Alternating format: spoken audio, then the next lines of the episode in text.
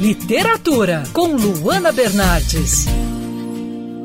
Hoje eu indico aqui para vocês um thriller que foi lançado recentemente. O livro A Última Festa, da escritora britânica Lucy Foley, já teve até os direitos para adaptação audiovisual adquiridos. Então, no futuro, você vai poder conferir essa obra nas telas do cinema.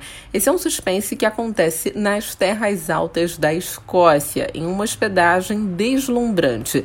Nove amigos decidem passar o Réveillon juntos. São amigos de anos, mas alguns recentemente acontecimentos provocam um certo mal-estar ali no grupo. Um deles é assassinado. Mas calma, isso não é spoiler, já que essa informação está até na capa do livro.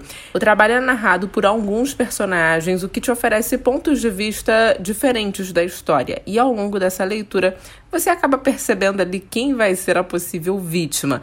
A hospedagem onde esse grupo está é bem hostil, no meio do nada, cercada pela neve.